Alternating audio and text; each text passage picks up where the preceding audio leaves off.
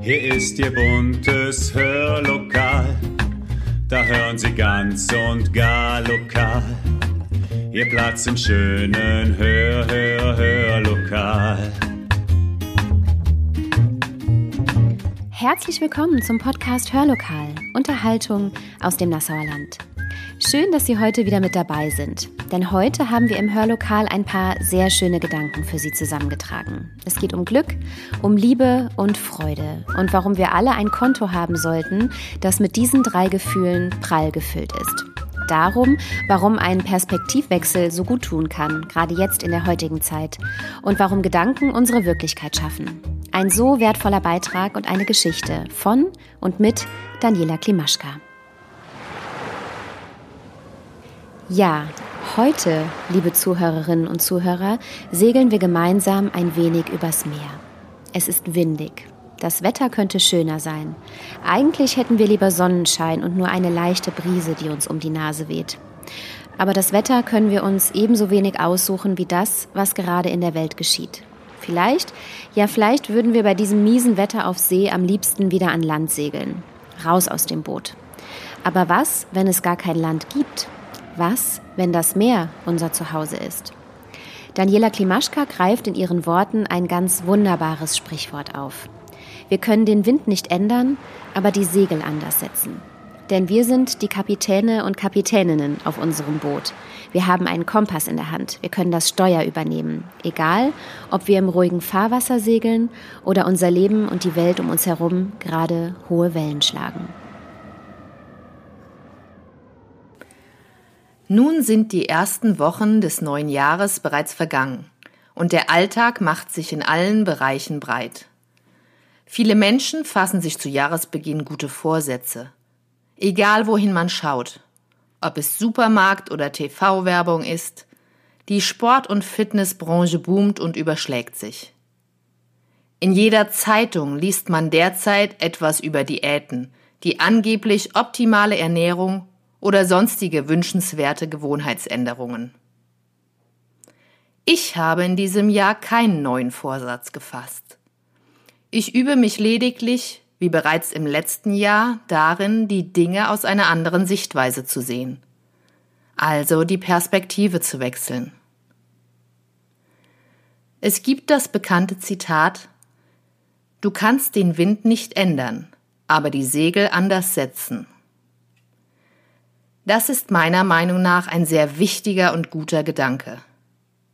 Er passt nämlich auf alle Lebensbereiche und in alle Zeiten, auch zum Beispiel in die jetzige, doch sehr herausfordernde Corona-Zeit. Wie oft nämlich machen wir den Wind dafür verantwortlich, dass wir unsere Ziele erreichen oder eben auch nicht. Das ist natürlich auch eine sehr einfache Sichtweise denn damit geben wir die Verantwortung ab. Weht der Wind schlecht oder gut? Wir können ja nichts daran ändern. Wir warten ab und hoffen, dass der Wind sich dreht. Eine doch sehr bequeme Art zu leben. Aber ist es nicht so, dass wir immer Verantwortung tragen können und auch sollten? Dass wir selbst entscheiden können, wie und wohin wir segeln? Denn der Wind weht immer, mal von Ost, mal von West, wir können jedoch weder den Zeitpunkt noch die Richtung oder Windstärke beeinflussen. Aber wir können sehen, wie wir mit dem Wind klarkommen und eventuell einfach mal die Richtung wechseln oder etwas langsamer segeln und einen Umweg machen. Nehmen wir als Beispiel die Lockdown-Situation. Keiner möchte es mehr. Bei vielen herrscht Unlust, Unverständnis. Viele stecken dadurch auch in einer wirklich existenziellen Krise. Aber es ist nun mal leider zurzeit nicht zu ändern und im Moment sicherlich die einzige Option, durch die Pandemie zu gehen. Aber so oder so. Der Wind weht nun mal, auch wenn wir es uns anders wünschen. Also sollten wir das akzeptieren, denn egal wie sehr wir jammern, klagen, traurig oder wütend sind oder uns ärgern, das ist dem Wind ziemlich egal. Also kann man sich nun lediglich bemühen, mit dem Wind ans Ziel und in möglichst ruhiges Fahrwasser zu gelangen. Wir können unsere Art, mit den Problemen oder der Situation umzugehen, ändern. Und wir können mit einer anderen Sichtweise und positiven, guten Gedanken herangehen. Denn Gedanken schaffen unsere Wirklichkeit. Vielleicht probieren wir es doch einfach mal und dann gelingt es uns in diesem Jahr in vielen Situationen, die nicht so schön sind, beziehungsweise die wir uns so niemals gewünscht oder ausgesucht hätten, das Positive zu erkennen. Denn es gibt immer etwas Gutes zu finden. Und wir können dadurch viel fröhlicher und glücklicher in die Zukunft sehen. Ich würde mich sehr freuen, wenn wir diesen Weg gemeinsam segeln können und habe zum Abschluss natürlich wieder eine kleine Geschichte im Gepäck. Ein 92-jähriger Mann beschloss, nach dem Tod seiner Frau ins Altersheim zu gehen. Die Wohnung schien ihm zu groß, und er wollte für seine letzten Tage auch noch ein bisschen Gesellschaft haben, denn er war geistig noch in guter Verfassung. Im Altersheim musste er lange in der Halle warten, ehe ein junger Mann zu ihm kam und ihm mitteilte, dass sein Zimmer nun fertig sei. Der junge Mann entschuldigte sich für die Wartezeit, doch der Ältere bedankte sich für die Auskunft und lächelte seinem Begleiter zu, während er auf einen Stock gestützt langsam neben ihm herging. Bevor sie den Aufzug betraten, erhaschte der Alte einen Blick in eines der Zimmer und sagte Mir gefällt es sehr gut. Sein junger Begleiter war überrascht und meinte, er habe doch sein Zimmer noch gar nicht gesehen. Bedächtig antwortete der alte Mann Wissen Sie, junger Mann, ob ich den Raum mag oder nicht, hängt nicht von der Lage oder der Einrichtung, sondern von meiner Einstellung ab von der Art, wie ich ihn sehen will. Ich habe mich entschieden, glücklich zu sein. Diese Entscheidung treffe ich jeden Morgen, wenn ich aufwache, denn ich kann wählen. Ich kann im Bett bleiben und damit hadern, dass mein Körper dies und jenes nicht mehr so reibungslos schafft. Oder ich kann aufstehen und dankbar sein für alles, was ich noch kann.